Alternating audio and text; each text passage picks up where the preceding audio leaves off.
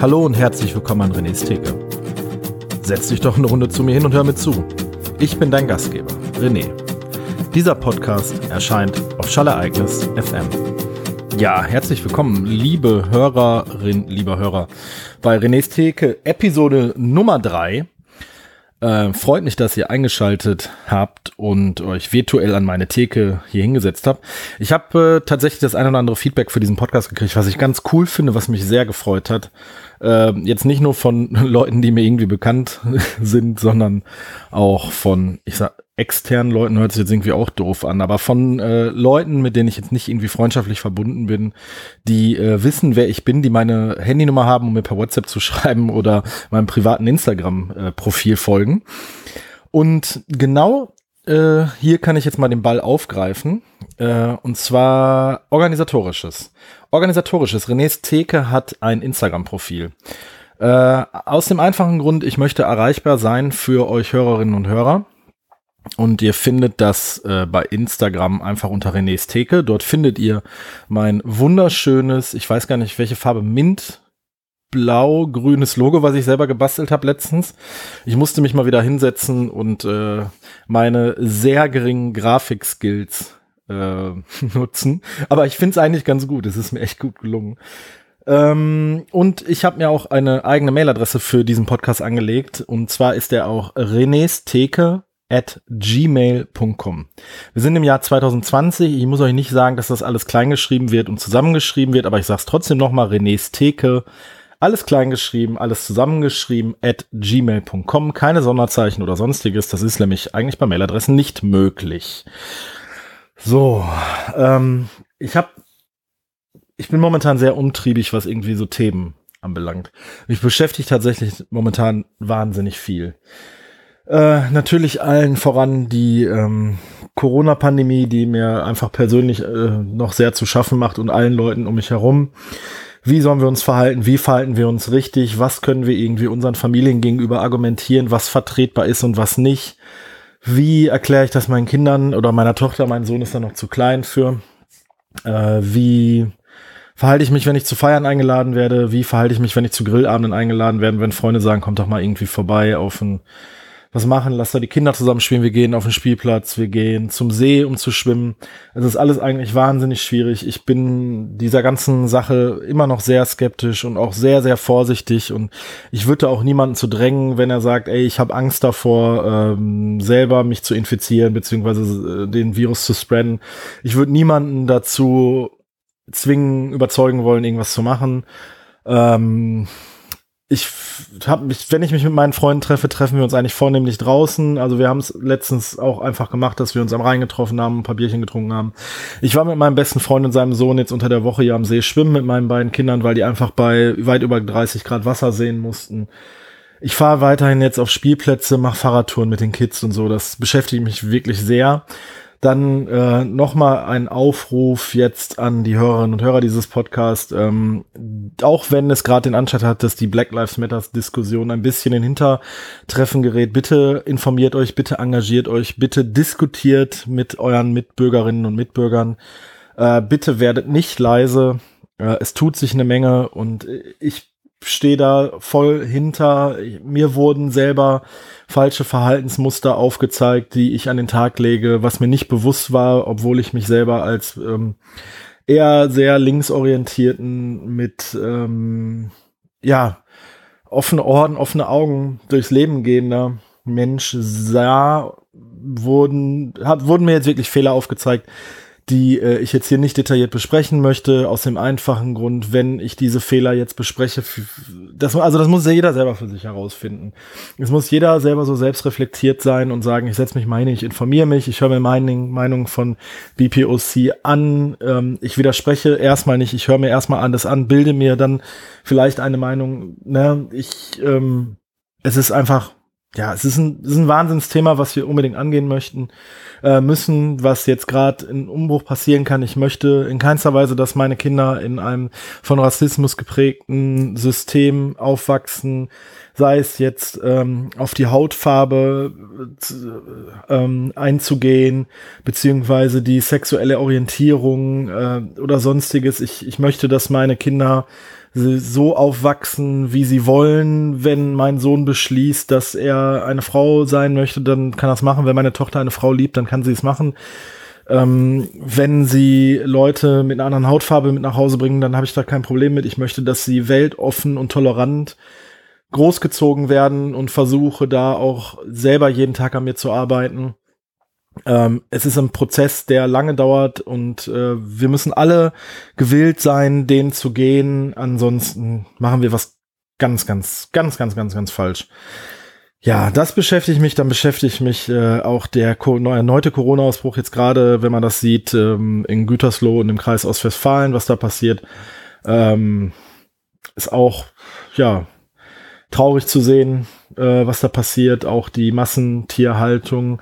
Meine Frau und ich ernähren uns, äh, meine Frau ernährt sich mehr oder weniger vegan. Also wir haben da, wir haben uns am Wochenende drüber unterhalten. Also unter der Woche essen wir keine, kein Fleisch, kein, also Milch gibt's bei uns schon seit langem nicht mehr. Ähm, äh, das einzige tierische Produkt, was es hier noch gibt, ist Käse. Da kann ich wirklich sehr schlecht drauf verzichten. Da muss ich, natürlich gibt's da auch vegane Ersatzprodukte, da will ich jetzt gar nicht drum streiten.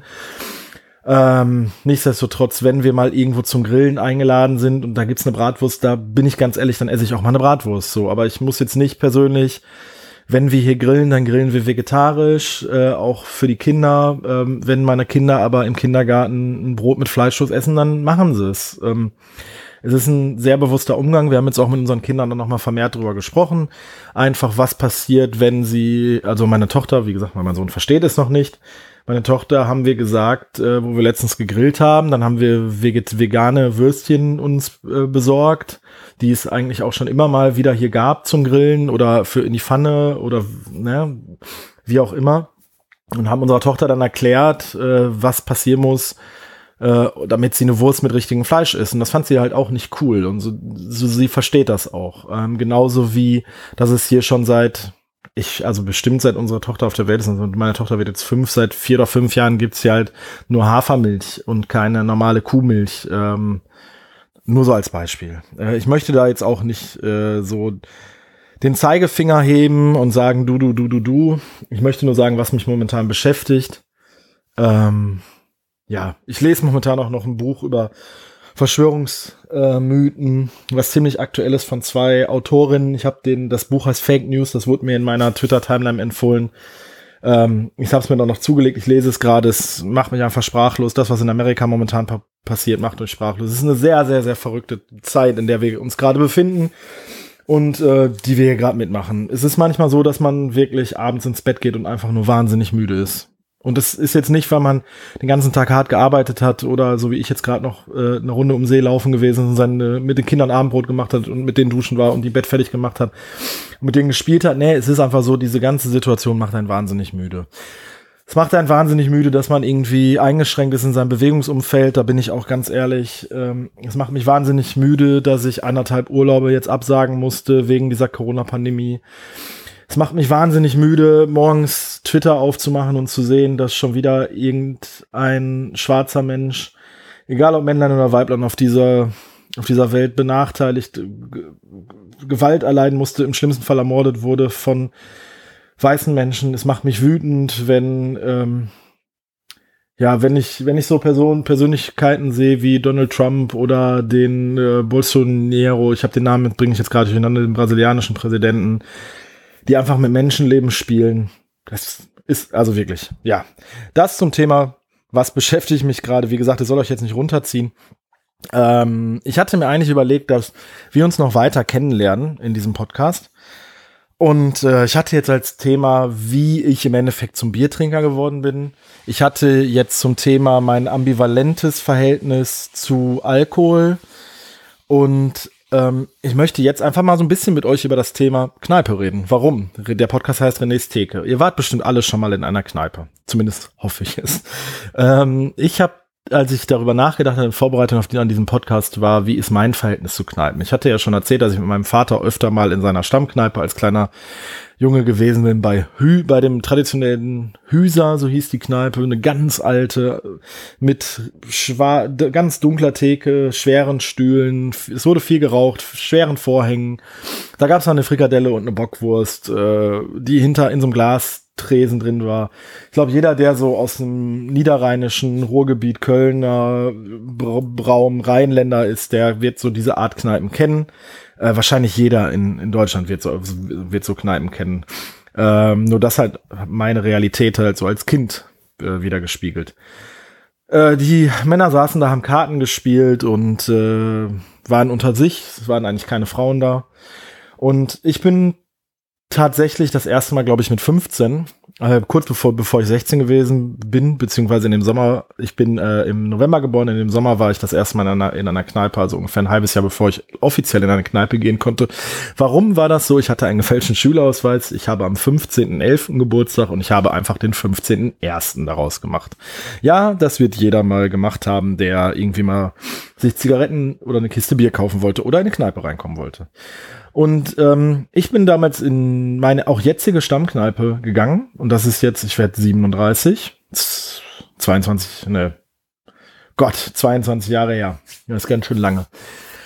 Und ähm, ich bin dieser Kneipe eigentlich immer treu geblieben. Das ist das Quo Vadis hier. Das ist so eine Art Bahnhofskneipe. Es ist eine sehr alternative Kneipe, auch eine sehr linke Kneipe. Eine Kneipe, wo Rockfans, würde ich jetzt mal sagen, wir als Hip-Hop-Kids Ende der 90er wir waren da geduldet, äh, weil wir einfach, ähm, ja, politisch wahrscheinlich nicht so motiviert waren die, wie die ganzen Rocker und Punks, die da rumgehangen haben oder die sehr alternativen linken Leute, aber nichtsdestotrotz waren wir eigentlich immer da. Aber wir waren traditionell donnerstags dann schon da, weil Donnerstag war Weizenbiertag, da hatten Weizen, ich glaube, 2,50 Mark gekostet das ist nicht so viel.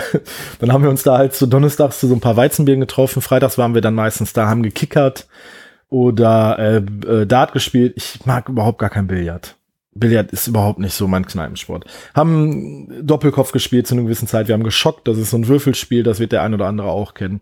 Und waren halt immer so ein bunter Haufen, so ich sag mal so aus 20 bis 30 Leuten, die man halt kannte. Also es waren nicht alles so die besten Freunde von mir, aber wir waren eigentlich immer regelmäßig da. Also Donnerstags, Freitags, Samstags, drei Tage am Wochenende waren wir im Quo Vadis zu Hause.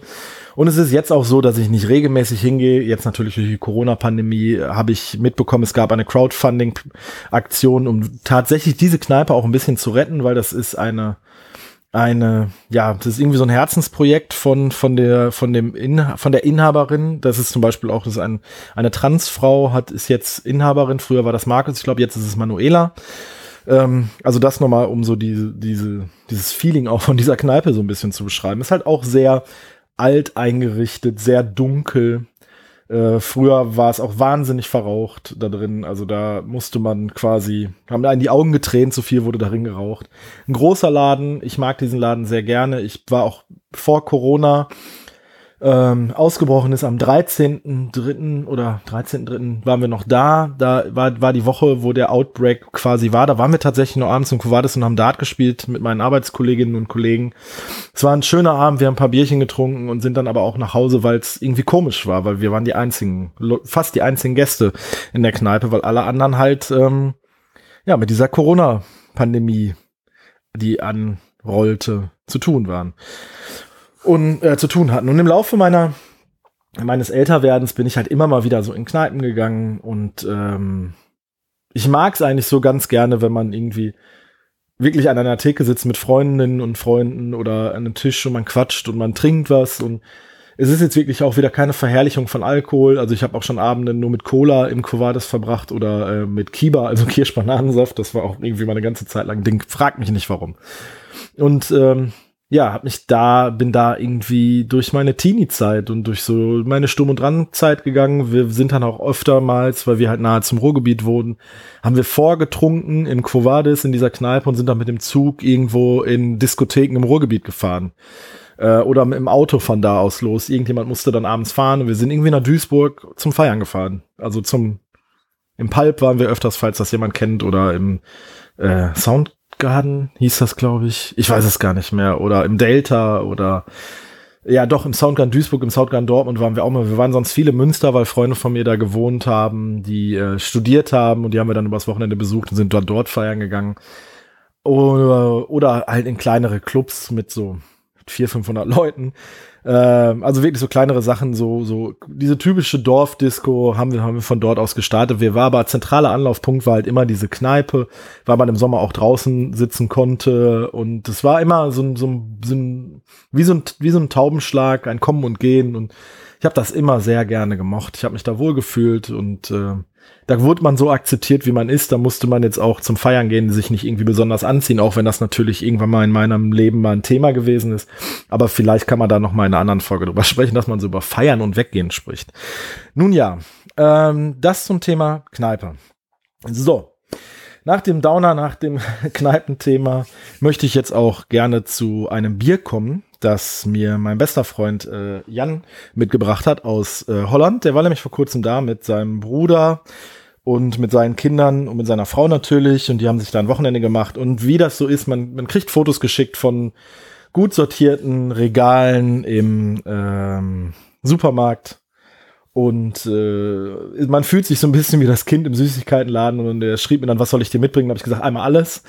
Ähm, es ist tatsächlich so, dass ich es immer wieder feststellen muss, dass im Ausland die Craft Beer Auswahl eigentlich viel besser ist, gerade hier im holländischen Nachbarland. Also ich habe ja 20 Kilometer bis zur Grenze.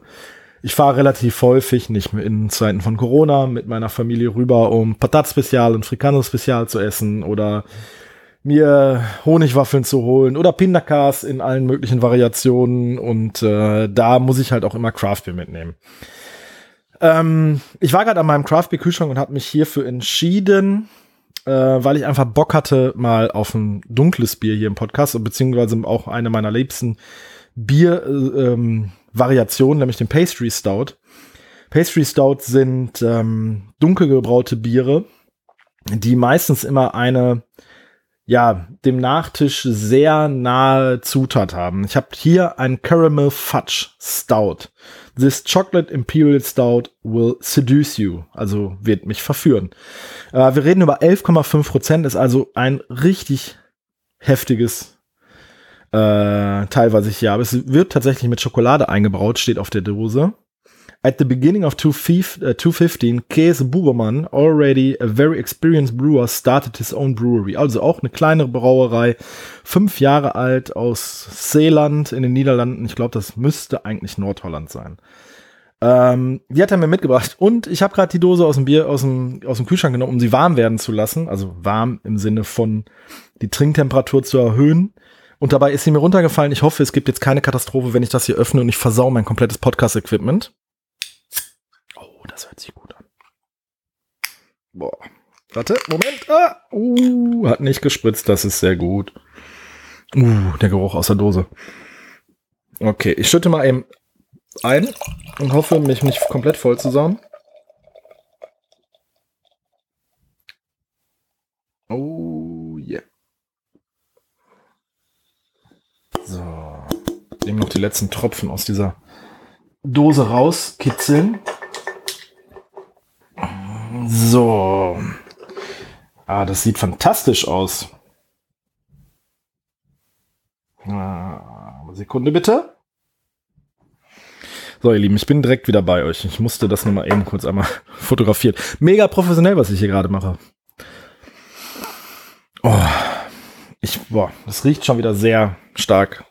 Ich, steht aber nicht drauf, aber es hat wirklich äh, Wasser, Gerstenmalz, Karamell, Schokolade, Hopfen, Hefe. Also es ist nicht mit ähm, Laktose. Es riecht aber sehr cremig und milchig. Es hat jetzt vor den 11,5 Prozent eigentlich gar keinen zu starken Alkoholgeruch. Habe ich gerade, ich habe mich gerade schon wieder, ich beende, ich merke, dass ich selber bei diesem Podcast aufnehme, ganz oft Sätze nicht beendet. Also ich habe das Bier rausgestellt, weil ein Stout, also also ein dunkles Bier, das trinkt man in der Regel nicht mit so fünf bis sieben Grad, wie man jetzt so ein helles, ein IPA, ein Pilz trinken würde. Das trinkt man so bei zehn bis zwölf Grad. Also ich habe es jetzt einfach mal gerade grob eine Dreiviertelstunde stehen lassen, damit es ein bisschen Raumtemperatur annimmt. Ich sitze hier im Keller bei, oh, 20,6 Grad. Das ist, man merkt, dass es draußen wärmer ist. Und ich nehme jetzt einfach mal einen ersten Schluck. Also es riecht auf jeden Fall, es hat eine wunderschöne Süße. Überhaupt nicht unangenehm oder irgendwie künstlich. Also künstliche Süße kann ja was sehr, sehr Schlimmes sein, finde ich als Aroma.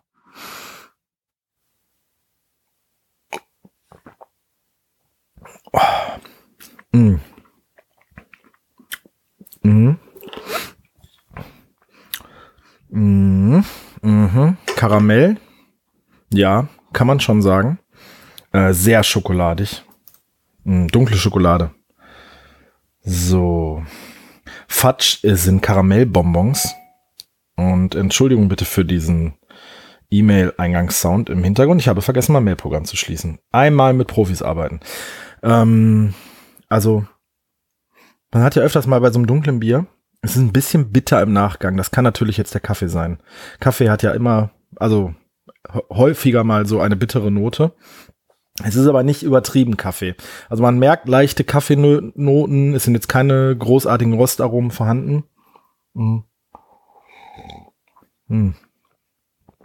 Es ist jetzt auch, also ich habe schon mal Stouts mit 11,5 Prozent getrunken. Die sind von der Viskosität ein bisschen ölig. Ähm, auch ein bisschen dickflüssiger. Das ist jetzt hier gar nicht der Fall. Das wundert mich tatsächlich, weil ich hätte jetzt bei 11,5 Prozent so etwas erwartet, das halt wirklich so dickflüssiger ist. Beim zweiten Schluck, wenn man so ein bisschen die Geschmacksknospen sensibilisiert hat, sage ich jetzt einfach mal, merkt man doch, es ist eine deutliche Schokoladenbitterheit vorhanden, also dunkle Schokolade, äh, kombiniert mit dem Kaffee. Ähm, man hat im vorderen Bereich wirklich eine sehr intensive Süße durch das Karamell ähm, Abgang, so wenn man es, wenn es halt so ein, zwei Sekunden die Kehle runtergeflossen ist, merkt man ganz deutlich, dass im hinteren Bereich des Munds dann doch die, ähm, die äh, Bitterkeit auftaucht. Ich finde es aber trotzdem, der Alkohol steht gar nicht im Vordergrund. Und das ist etwas, was ich bei einem äh, Pastry Stout immer sehr schätze. Wenn man ein Pastry Stout hat, ich habe letztens eins mit 13 Prozent getrunken von Omnipollo und ähm, man es dann nicht merkt, dass es einen so hohen Alkoholgehalt für ein Bier hat. Das mag ich sehr gerne. Wenn man Biere hat, die sehr sprittig, sehr alkohollastig schmecken, äh, bin ich nicht so ein, so ein Fan von, weil es wirkt dann nicht sehr ausgewogen. Ich mag, äh, also es gibt Biere, bei denen akzeptiere ich das, wenn die halt eine Fasslagerung haben, dass man wirklich so diesen, ich sage jetzt mal, sprittigeren Geschmack in Anführungsstrichen, wirklich in sehr, sehr großen Anführungsstrichen, ähm, von Rum, Whisky oder sonstigen äh, Spirituosenfässer, in denen dieses Bier dann gelagert wurde und zum Reifeprozess schmeckt. Ich habe letztens tatsächlich ein Whisky, äh, äh, ein Whisky Ale getrunken, also ein Ale in einem Whiskyfass gelagert. Das fand ich sehr unangenehm sprittig. Also es wirkte wie so billiger äh, Fusel irgendwie, wenn man sich bei der Flasche Al, Al, wenn man sich bei Aldi eine Flasche Old Kentucky Straight Bourbon holt oder sowas. Ähm, ist jetzt hier nicht der Fall. Also wirklich gar nicht. Ich merke den hohen Alkoholgehalt nicht. Ich nehme noch mal einen kleinen Schluck.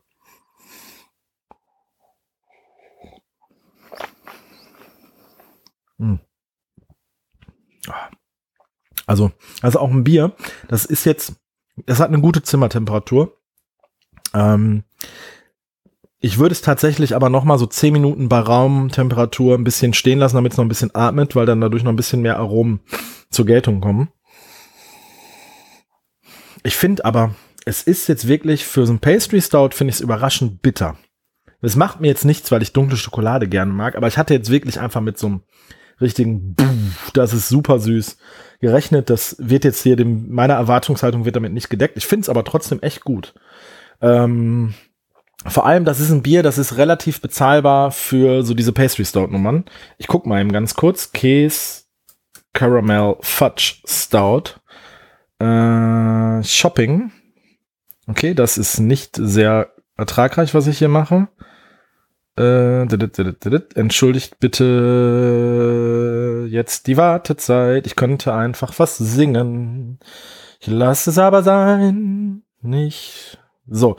Oh, obwohl, in der Flasche kostet das 9 Euro. Ich glaube nicht, dass mein bester Freund Jan mir das einfach so mitgebracht hat, wenn es äh, tatsächlich so teuer ist. Ich hätte das jetzt irgendwie mit vier Euro veranschlagt oder so. Und das finde ich für, wie gesagt, einen hohen Alkoholgehalt durchaus gerechnet. Wenn man das in Australien bestellt, oh mein Gott, auf was für einer Seite bin ich jetzt hier gelandet, kostet das 15 Dollar.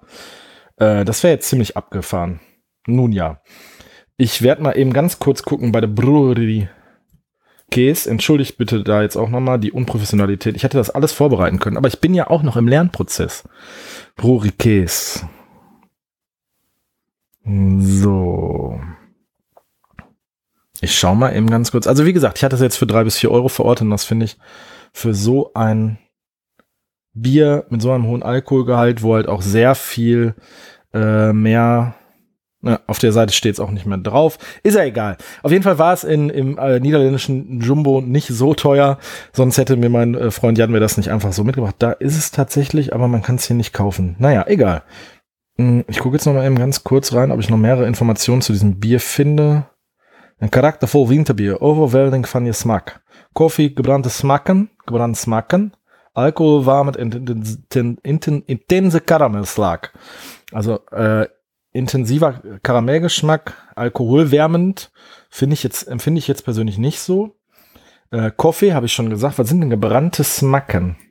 Gebrannte Smacken. Jetzt schuldig bitte das Bäuerchen. Biermarken voor totale Gewinner. Wegweis in het Bierlandsap von Nü. Ja, ich werde nie herausfinden. Bilder zu gebrannte Smacken. Dark Roast ist ein prachtig Dunkelbier voll Smack. Dark Roast, ja. Okay. Äh, ich hatte mir irgendwann mal eingebildet, dass ich also ein klein bisschen gebranntes Smacken von gerostet Mode, ein fruchtiges Smacken von genau, Kofi kommen. Ja, ich finde es nicht heraus. Ich weiß nicht, was gebranntes Smacken. Brandgeschmack könnte es vielleicht Röst, also Röstaromen sein, aber die schmecke ich tatsächlich nicht raus. So, ich nehme noch einen kleinen Schluck zum Abschluss und dann würde ich mich auch, äh, würde ich euch auch verabschieden. Mm, kleiner Schluck jetzt. Hm. Ich, also das ist was, das wenn ich in Holland nochmal bin, das werde ich mir auf jeden Fall nochmal holen. Auch äh, für meine Bierjungs, die haben nämlich gerade auch schon, wir haben, ich habe sie ein bisschen abstimmen lassen, muss ich dazu sagen. Und da haben sich zwei von drei haben gesagt, trink doch das Bier.